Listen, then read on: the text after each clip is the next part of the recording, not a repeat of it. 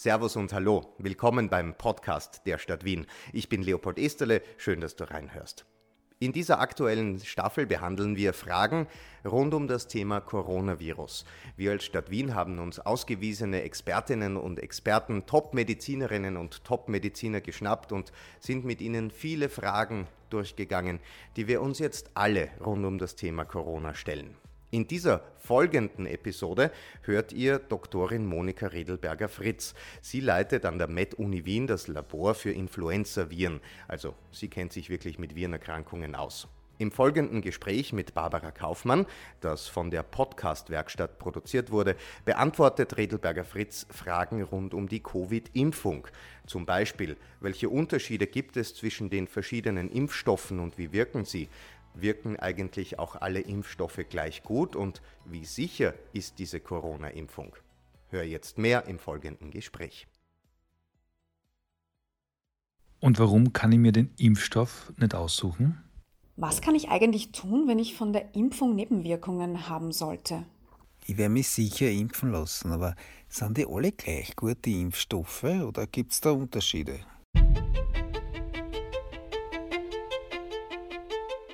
Lange Zeit konnte man nur hoffen, dass es einen Impfstoff gegen das SARS-CoV-2-Virus geben wird. Und jetzt gibt es sogar mehrere. Was ist der Unterschied zwischen ihnen? Welcher ist der richtige für mich und meine Altersgruppe? Und was wird sich durch die Impfung ändern? Um das und vieles mehr zu beantworten, habe ich mit der Virologin Monika Redelberger-Fritz vom Zentrum für Virologie der Medizinischen Universität Wien gesprochen. Willkommen, Frau Dr. Redelberger-Fritz. Danke, dass Sie sich für uns Zeit genommen haben. Sehr gerne. Wir haben lange gehofft, dass es einmal eine Impfung geben wird gegen SARS-CoV-2. Jetzt gibt es nicht nur eine, sondern es gibt gleich mehrere, die zugelassen sind. Können Sie das noch einmal skizzieren? Was ist denn der Unterschied zwischen den Impfstoffen, die jetzt zugelassen sind? Mhm. Ähm, ich würde vielleicht äh, beginnen mit der Geschichte der Impfung ganz kurz. Äh, mit den alten Impfungen, so wie wir sie bisher immer gekannt haben, und mit den jetzt neu aufgekommenen Impfungen. Da gibt es nämlich einen großen Unterschied. Bei den alten Impfstoffen, so wie wir sie bisher immer gekannt haben, ähm, da wurde äh, das Virus oder ein Teil des Virus dem Immunsystem präsentiert. Sprich meistens ein Oberflächenprotein, also ein Stückchen der Oberfläche des Virus, wurde dem Immunsystem äh, präsentiert. Sprich, da wurde einfach ein Stückchen vom Virus verimpft und das dann dementsprechend dann direkt dem Immunsystem präsentiert, damit das Immunsystem das als fremd erkennt und damit quasi die Antikörper bildet, um damit dann immun zu sein in weiterer Folge. Bei den jetzt neuen Impfstoffen ist es so, dass wir nicht äh, ein Stück von dem Immun, äh, ein Stück des Virus präsentieren, sondern dass wir den Bauplan zum Virus dem Körper anbieten. Ja, das sind die sogenannten mRNA-Impfstoffe, wo einfach äh, der Bauplan für das Oberflächenprotein des Virus dem Immunsystem äh, geimpft wird, ja, oder dem Körper geimpft wird. Und der Körperzelle selbst arbeitet und produziert selbst das Oberflächenprotein des SARS-CoV-2-Virus. Und dementsprechend wird es dann dem Immunsystem eben angeboten und das Immunsystem erkennt es als fremd und beginnt dann mit der Antikörperbildung. Das ist der große Unterschied. Und die Impfstoffarten, die wir jetzt haben, sind eben diese mRNA-Impfstoffe, wo dann eben dieser Bauplan einfach in ein Fettkügelchen verpackt ist und das dann eben verimpft wird. Oder auf der anderen Seite sind das die sogenannten Adenovirus-Impfstoffe. Das nennt man auch vektorbasierte Impfstoffe. Da ist im Prinzip sehr, sehr ähnlich. Da habe ich auch den Bauplan, nur halt nicht in einem Fettkügelchen wie bei den mRNA-Impfungen, sondern eben in einem Adenovirus, in einem abgeschwächten, genetisch veränderten Adenovirus, ähm, das als Transportvehikel dient, um diese genetische Information einfach ähm, zu vermitteln. Das ist der große Unterschied. Und ergibt sich aus diesem Unterschied auch diese unterschiedliche Empfindlichkeit des Impfstoffs, von dem man immer wieder liest, der eine muss so gekühlt werden bei wahnsinnig tiefen Temperaturen, dem anderen ist es egal, den kann man in einen normalen Kühlschrank stellen. Ist das auch der Grund dafür? Das ist vollkommen korrekt. Ähm, diese Lipidpartikelchen bei den mRNA-Impfstoffen, die sind sehr, sehr empfindlich und auch die mRNA selbst ist sehr, sehr empfindlich. Dementsprechend muss man die eben tiefgekühlt transportieren und lagern, während eben diese Adenovektorbasierten Impfstoffe eben bei Kühlschranktemperatur verarbeitet werden können oder transportiert werden können. Jetzt informieren sich ja viele Menschen, Gott sei Dank, aktuell über Impfungen, über das Thema Corona insgesamt und äh, fragen sich, warum kann ich mir den Impfstoff eigentlich nicht aussuchen? Warum kann ich nicht sagen, ich hätte lieber diesen Impfstoff oder lieber jenen Impfstoff? Die kurze Zusammenfassung dieser Antwort ist, es gibt zu wenig Impfstoffe, als dass man sich aussuchen könnte. Die Impfstoffe sind relativ neu am Markt. Ähm, die müssen alle erst produziert werden und die Firmen produzieren auf Hochtouren und liefern aus, was sie nur können. Und das, was eben da ist und was eben äh, zur Verfügung steht, das wird auch verimpft. Und man kann eben nicht mehr verimpfen, als eben zur Verfügung steht. Glauben Sie, dass man sich irgendwann einmal den Impfstoff aussuchen können wird, also vielleicht in ein, zwei Jahren? Irgendwann wird es mit Sicherheit so sein. Es kommen ja immer wieder neue Zulassungen am Markt und es gibt immer mehr Impfstoffe, äh, die äh, zugelassen werden und eben verfügbar sein werden. Und ob das jetzt nächstes Jahr ist oder in zwei Jahren ist, das wage ich mir im Moment noch zu bezweifeln. Ähm, aber ich denke, in drei, vier, fünf Jahren wird es mit Sicherheit so sein, dass man sich dann die Impfstoffe raussuchen könnte. Hm. Jetzt eine Frage zu einem großen Thema, das immer wieder für Verunsicherung sorgt, das Thema Nebenwirkungen. Können Sie vielleicht erklären, was denn der Unterschied ist zwischen einer Nebenwirkung von einer Impfung und einem sogenannten Impfschaden? Ich glaube, da muss man prinzipiell äh, schon bei der Definition oder bei der Wortdefinition beginnen, weil auch Sie haben es jetzt gerade falsch gesagt. Sehr gut, ja. Bitte gleich korrigieren. ja, also es gibt einmal die sogenannte erwartbare Impfreaktion. Ja, das ist das, was wir erwarten, weil es ist ja vollkommen logisch. Äh, das Immunsystem bekommt ein mhm. fremdes, äh, eine fremde Substanz präsentiert und das Immunsystem beginnt damit äh, dagegen vorzugehen. Und was macht es? Es fährt mehr oder minder alles, was es hat, hoch und da werden bestimmte Botenstoffe produziert, Interferone, Zytokine und ganz viele Sachen. Und diese Interferone, Zytokine und äh, diese Botenstoffe eben, die bewirken im Körper, dass man sich krank fühlt, man hat Kopfschmerzen, man fühlt sich unwohl, man bekommt vielleicht leichtes leichtes Fieber. Und das ist eine vollkommen erwartbare Reaktion auf die Impfung. Das ist nichts Ungewöhnliches, das wissen wir, das wird passieren. Das passiert sehr häufig, aber das ist eben eine erwartbare Impfreaktion. Und dem gegenüber steht eben wie Sie gerade gesagt haben, die Impfnebenwirkungen, das sind eben nicht erwartbare Reaktionen. Also das ist zum Beispiel, wenn jemand ähm, übermäßig hohes Fieber hat über einen sehr langen Zeitraum. Das ist nicht zu erwarten, weil zu erwarten wäre, dass ich innerhalb der nächsten 24 oder 48 Stunden äh, anfiebere und das Ganze nach ein, zwei Tagen komplett wieder weg ist. Ist das, was ich erwarte. Das sind quasi die Reaktionen. Demgegenüber stehen die Nebenwirkungen.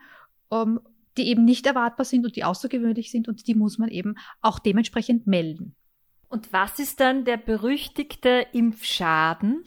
Der Impfschaden, das sind dann die sogenannten Langzeitnebenwirkungen. Ein Impfschaden ist das, wenn ich äh, aufgrund einer Impfung eine gesundheitliche Beeinträchtigung bekomme, die über einen langen Zeitraum bis hin zu lebenslang anhält. Das ist ein Impfschaden. Wie häufig ist so ein tatsächlicher Impfschaden, circa, dass man sich's vorstellen kann? Der ist sehr, sehr selten. Ähm, in den letzten zehn Jahren sind, glaube ich, insgesamt vier Impfschäden tatsächlich äh, von allen verimpften Impfungen, die in ganz Österreich geschehen sind, ähm, tatsächlich bekannt geworden oder anerkannt worden. Jetzt ist aktuell zu lesen, gerade zum Impfstoff, den Sie schon angesprochen haben, von AstraZeneca, dass es bei Impfungen in Deutschland, auch in Schweden ist das aufgetreten, dass wohl ein Viertel danach recht hohes Fieber bekommen hat, Kopfschmerzen, sich über mehrere Tage, einen bis drei Tage krank gefühlt hat. Muss mich so eine Nachricht beunruhigen? Muss uns eigentlich nicht beunruhigen, denn das war eigentlich zu erwarten. Das haben wir schon aus den Zulassungsstudien gesehen, dass äh, vor allem nach der ersten Impfung bei AstraZeneca oder bei Pfizer und Moderna nach der zweiten Impfung genau solche Reaktionen äh, eben zu erwarten sind und die allerdings in der Regel innerhalb von 24 bis 48 Stunden auftreten und ein bis zwei Tage anhalten und dann eben von selbst wieder verschwinden. Kleiner Tipp, wenn man geimpft wird, kann man auch schlicht und einfach, um das Ganze ähm, zu mitigieren, also quasi das Ganze abzuschwächen, einfach zum Beispiel ein Paracetamol sechs Stunden nach der Impfung nehmen und das alle sechs Stunden nehmen und dann kann man diese Impfnebenwirkungen sehr gut in den Griff bekommen. Sind diese Impfnebenwirkungen auch ein gutes Zeichen, dass der Körper etwas Positives aufbaut sozusagen? Ah, ich persönlich finde das immer ein sehr gutes Zeichen, denn äh, dann weiß ich, mein Immunsystem erkennt dieses Antigen gerade eben als fremd und beginnt mit einer Immunantwort und damit kann ich auch davon ausgehen, dass ich nicht zu den Impfversagern gehöre. Jetzt ist AstraZeneca überhaupt äh, sehr breit in der Debatte momentan. Und zwar auch in Bezug auf die Mutationen des Virus, von denen wir immer wieder hören. Und da geht es darum, ob denn dieser Impfstoff gleich gut wie andere Impfstoffe reagiert auf diese Mutationen? Ähm, das ist eine schwierige Frage, denn da ist die Datenlage letztendlich noch nicht ganz klar. Das muss man von vornherein sagen. Ähm, wir haben verschiedene Varianten of Concern, wie sie im Moment heißen, zum Beispiel die britische Variante, die südafrikanische Variante, die brasilianische Variante. Und wir sehen, dass die britische Variante bei keiner Impfung letztendlich ein äh, Problem darstellt. Wo wir doch sehen, dass es eben zu verminderten Antikörperspiegeln oder vielmehr verminderten Reaktionen kommt, wenn man diese ähm, Serien von Geimpften austestet gegen eben diese Varianten, dann sieht man, dass diese Antikörper diese neuen Varianten nicht optimal neutralisieren. Nicht optimal neutralisieren heißt, dass dieser Neutralisierungstitter, den man mehr oder minder herauskommt als Ergebnis, dass der, wenn man das mit der Wildvirus-Variante untersucht, dann ist der eben relativ hoch und wenn man das mit der äh, südafrikanischen Variante untersucht, dann ist er um zwei oder vielleicht drei Titerstufen erniedrigt.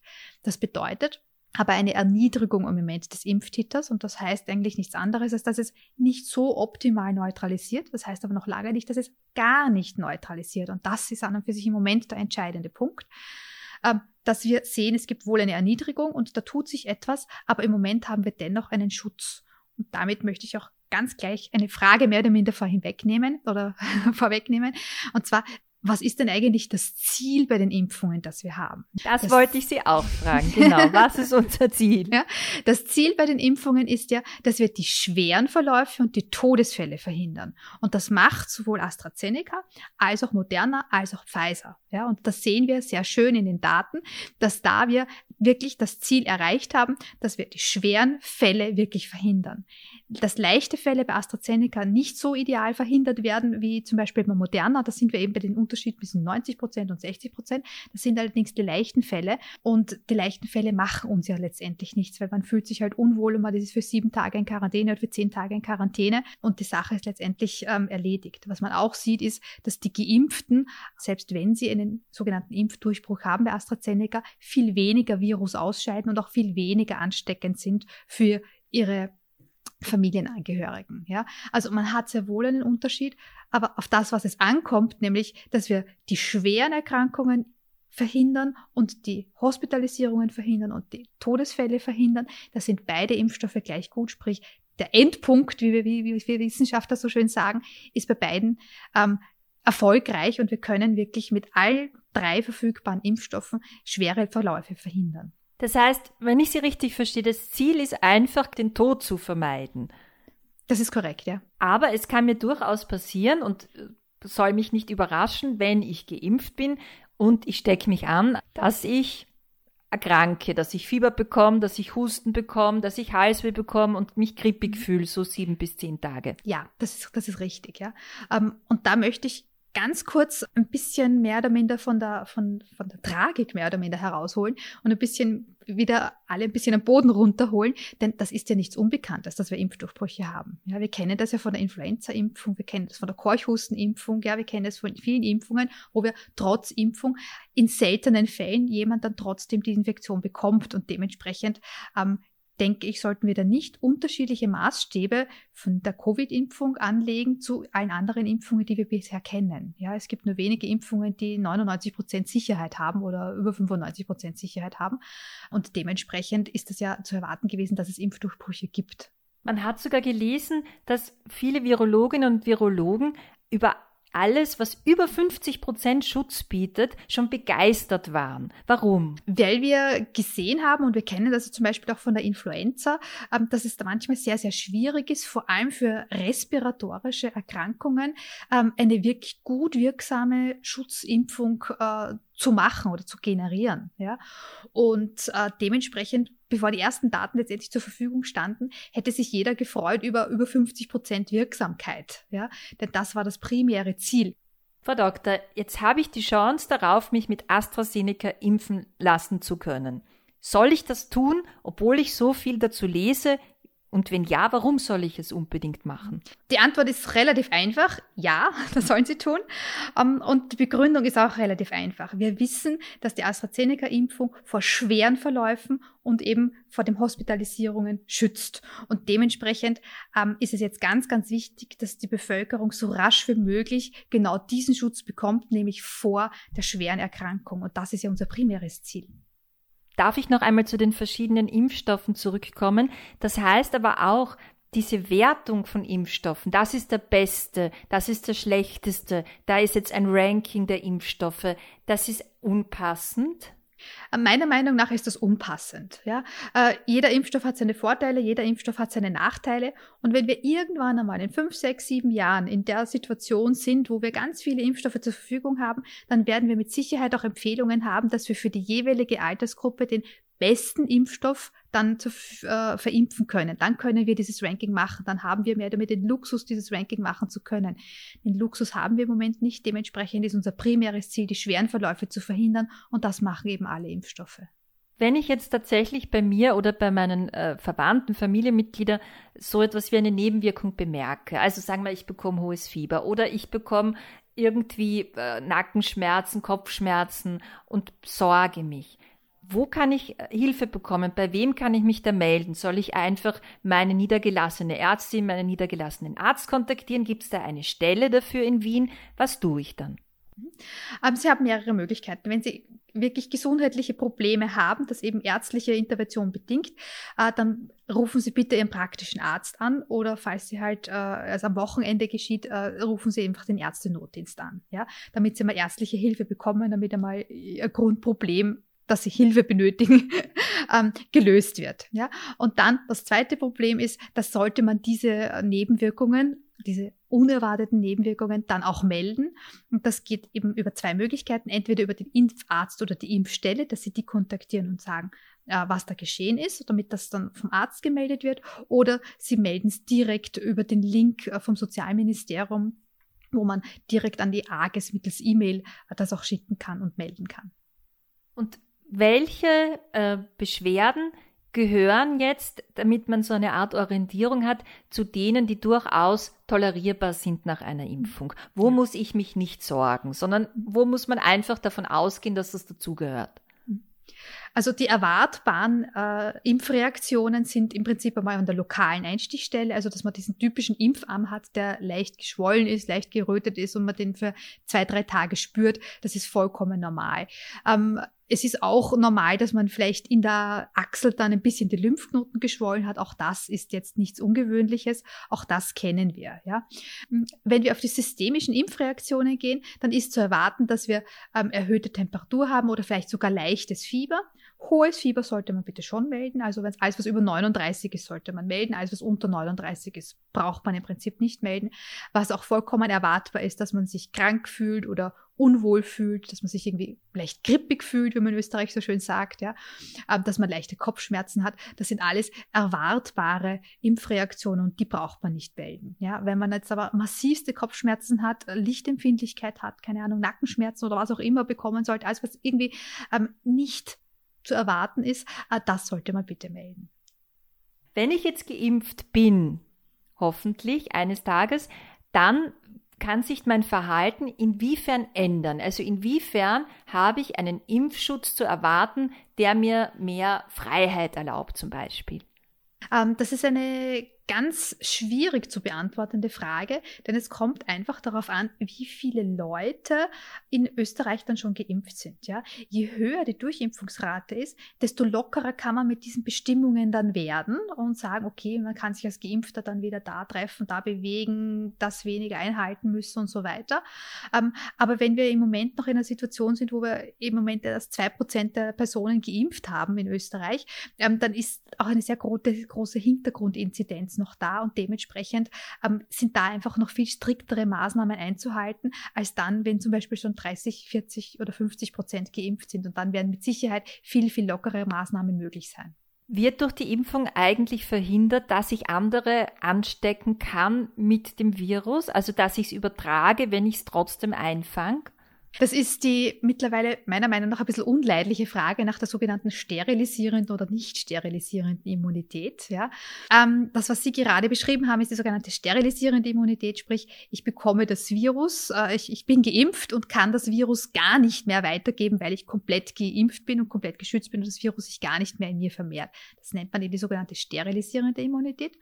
Auf der anderen Seite steht eben die, dazu die sogenannte nicht sterilisierende Immunität. Das bedeutet, ich bin geimpft, ich kann das Virus bekommen, äh, ich werde dabei allerdings nicht krank, aber das Virus kann trotzdem in geringeren äh, Titern eben dennoch in meinem Nasenrachenraum gefunden werden und ich könnte es eben äh, eventuell weitergeben. Kann sein, muss aber nicht sein. Ja. Diese Frage ist noch nicht endgültig geklärt. Wir haben erste Daten vom AstraZeneca, das eben zeigt, dass bei diesen sogenannten Impfdurchbrüchen ähm, die die Höhe der Viruslast im Nasenrachenraum viel geringer ist und auch die Dauer der Ausscheidung viel, viel kürzer ist. Also das sehen wir ganz eindeutig. Ja. Jetzt haben Sie schon den Schutz angesprochen. Da gibt es eine Gruppe, die manchmal ein bisschen in Vergessenheit geriet, hat man den Eindruck, und zwar die Eltern von Kindern, die Risikofaktoren aufweisen, schwer an äh, Covid-19 zu erkranken. Jetzt, wann ist eine Impfung für Kinder zu erwarten, circa? Wovon geht man da aus zeitlich? Eine Impfung für Kinder ist noch längere Zeit nicht zu erwarten, aus einem einfachen Grund, weil die nicht in die Zulassungsstudien eingeschlossen waren. Ähm, bei BioNTech Pfizer waren Personen ab 16 eingeschlossen, bei Moderna und AstraZeneca waren Personen ab 18 Jahren eingeschlossen und dementsprechend sind auch die Zulassungen für BioNTech Pfizer äh, ab 16 und für AstraZeneca und Moderna ab 18. Ähm, diese Altersgruppe sind ausgetestet. In dieser Altersgruppe sieht man, dass diese Impfstoffe sicher sind und dementsprechend sind sie auch für diese Altersgruppen zugelassen worden. Für die jüngeren Altersgruppen sind sie nicht zugelassen, weil sie da noch nicht ausgetestet wurden. Aber es sind schon erste Studien am Laufen, wo dann mal von 12 bis 16 bzw. von 12 bis 18 ausgetestet wird und dann in weiterer Folge eben man in, in die Jüngeren hineingeht. Wie kann ich mich dann als Elternteil verhalten, wenn ich ein Kind habe, das tatsächlich Risikofaktoren aufweist? Soll ich mich äh, gleich durchimpfen lassen? Hilft das dem Kind auch oder kann ich gar nichts machen, solange es nicht diese Impfung für Kinder gibt? Mhm. Äh, ganz wichtig ist für die Kontaktpersonen, dass man da quasi eben diese sogenannte Umgebungsprophylaxe eben macht, wie Sie gerade richtig gesagt haben, dass man dann die engsten Kontaktpersonen äh, auf jeden Fall impft.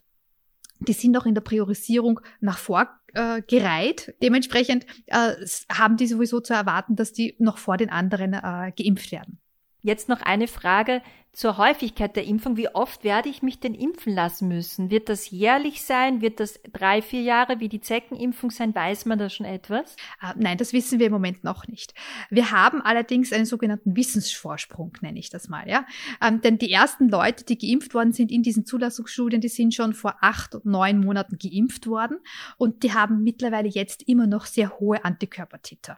Sprich, wenn wir uns jetzt impfen lassen, dann können wir erwarten, dass wir die nächsten neun Monate mit Sicherheit noch hohe Antikörpertiter Körpertiter haben werden. Und in neun Monaten sind die anderen wieder neun Monate vor uns, voraus, ja, und dementsprechend können wir wieder schauen, wie schaut's denn bei denen aus? Und wenn wir sehen, dass die immer noch einen Impfschutz haben, dann wissen wir, okay, die nächsten neun Monate brauchen wir uns wieder nicht impfen lassen. Sprich, diesen Wissensvorsprung haben wir und den sollten wir auch ausnützen und dementsprechend müssen wir einfach abwarten, bis die ersten Personen, die geimpft worden sind, mit ihren Antikörpertitern abfallen und dann wissen wir, oha, in den nächsten paar Monaten müssen wir auffrischen. Jetzt die letzte Frage, die ganz viele immer noch beschäftigt, und zwar, sind diese Impfstoffe denn sicher? Wir haben gelesen, das dauert sonst Jahre, bis solche Impfstoffe entwickelt sind, teilweise Jahrzehnte. Jetzt ist das doch sehr schnell gegangen. Viele sind da noch immer verunsichert. Was sagen Sie denen? Ich kann eine kurze Antwort geben oder ich kann darüber auch 30 Minuten sprechen. Ich werde es versuchen, ähm, so, so, so knapp wie möglich zu formulieren. Es gibt viele Gründe, warum wir so schnell waren mit dieser Impfstoffentwicklung. Grund Nummer eins ist, man hat nicht bei Null begonnen. Ja, ähm, man hat sich nicht, wie man wenn ich mal ganz kurz auf eine Autoproduktion umlegen darf, man hat sich nicht ans Reißbrett setzen müssen und ein neues Modell zeichnen müssen, denn die ganzen Vorarbeiten, wie funktioniert ein mRNA-Impfstoff, wie kann ich eine mRNA produzieren, wie kann ich eine mRNA verpacken, ja, das war schon alles gegeben, das war schon alles da. Man war jetzt mehr oder minder schon so weit, man hatte das Chassis mehr oder minder fertig, man musste nur noch den Motor anpassen und dann musste man beide miteinander verheiraten und dann damit in die Testfahrten gehen. Und dementsprechend war ich wesentlich schneller, sprich ich hatte das ganze Konzept der mRNA-Impfungen schon fertig. Ich hatte auch das Konzept der Vektor-Impfungen schon fertig. Ich musste nur noch die richtige mRNA produzieren, da hineingeben und damit in die Testphasen gehen. Das war mal Punkt Nummer eins, warum wir da viel, viel schneller waren und weil wir nicht bei Null beginnen mussten. Punkt Nummer zwei, als wir in den Testphasen waren, diese klinischen Testphasen verlaufen normalerweise zuerst erste, dann die zweite, dann die dritte und dazwischen muss man eben einen Bericht schreiben und um Geld betteln, damit man in die nächste Reihe, damit man in die nächste Phase hinein kann. Dieses um Geld betteln war dementsprechend nicht notwendig und alle Phasen sind mehr oder minder extrem zusammengeschoben worden. Also ich war noch in der Mitte von Phase 1, hatten wir schon parallel dazu mit Phase 2 begonnen. Man war noch in der Mitte von Phase 2 und hat schon parallel dazu mit Phase 3 begonnen. Sprich, das wurde extrem zeitlich zusammengestrafft, weil man es nicht hintereinander seriell gemacht hat, sondern parallel nebeneinander. Und damit hatte ich einen riesengroßen Zeitgewinn. Die letzte große äh, Zeitgewinn war auch noch quasi im Zulassungsverfahren selbst. Denn in der Regel ist es so, ich habe alle meine Zulassungsstudien, die ich mache, dann wird das Ganze zu einem schönen Backerl gepackt und wird dann der EMA, EMA geschickt. Dem schaut sich das Ganze dann an, die macht das ganze Päckchen dann auf, schaut sich das Ganze an und, und untersucht alles und bewertet das Ganze, ob das Ganze sicher ist oder nicht sicher, ob das gut oder nicht gut gemacht wurde. Und das war in dem Fall nicht, weil es ein sogenannter Rolling Review war. Das bedeutet, schon während die Phasen laufen, werden sofort die Daten, sobald die gewonnen worden sind, an die EMA weitergeschickt. Und die EMA hat quasi während dieser Phasen schon ihre Begutachtungen gemacht. Und dementsprechend ist das auch viel schneller gegangen. Und damit hatten wir einen immensen Zeitgewinn. Sprich, wenn alle drei Phasen wirklich durchlaufen worden sind und das von der EMEA kontrolliert wurde und als sicher befunden wurde, können wir auch davon ausgehen, dass wir sichere Impfstoffe haben. Niemand muss sich sorgen und jede und jeder sollte sich impfen lassen. Das ist auch meine Meinung. Ja, richtig. Vielen Dank für das Gespräch und für Ihre Zeit. Dankeschön. Sehr gerne. Du hast ein Gespräch gehört, das Barbara Kaufmann moderiert hat. Produziert wurde es von der Podcast Werkstatt ein Podcast der Stadt Wien. Alle offiziellen Informationen der Stadt rund um das Coronavirus zu den kostenlosen Testungen und baldigen Impfungen gibt's online auf wiengv.at slash coronavirus. Ich danke dir fürs Reinhören und ich freue mich, wenn du auch die anderen Folgen in dieser Reihe entdeckst. Bis zum nächsten Mal.